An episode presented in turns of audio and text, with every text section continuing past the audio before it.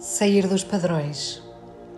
Nós mulheres, só posso falar por nós, vivemos constantemente sob pressão de uma sociedade com o conceito de mulher Barbie, que nos exige perfeição corporal, com fotografias em revistas de corpos extremamente irreais, manipuladas com Photoshop.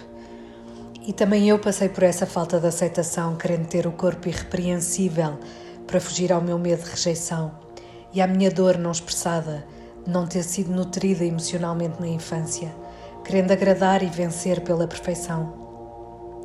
Quantas de nós ainda vivemos nessa castração diária de querermos ser máquinas perfeitas, sem qualquer margem de erro?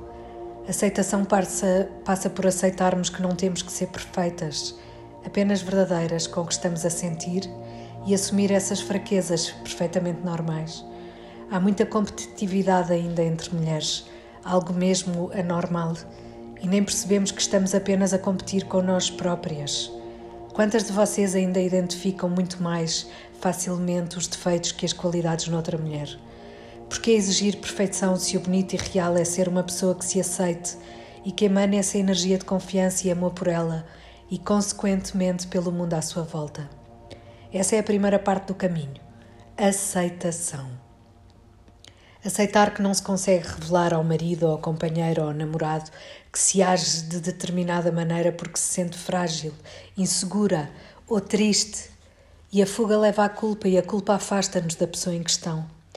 Assumir que por vezes se finge sentir algo que não se sente. Assumir que por vezes não se consegue entregar ao outro a 100%, por variadíssimas razões completamente válidas, porque o nosso corpo não é automático e guarda todas as memórias dolorosas que nos impedem de o respeitar como templo sagrado e não o assumir como objeto de prazer alheio.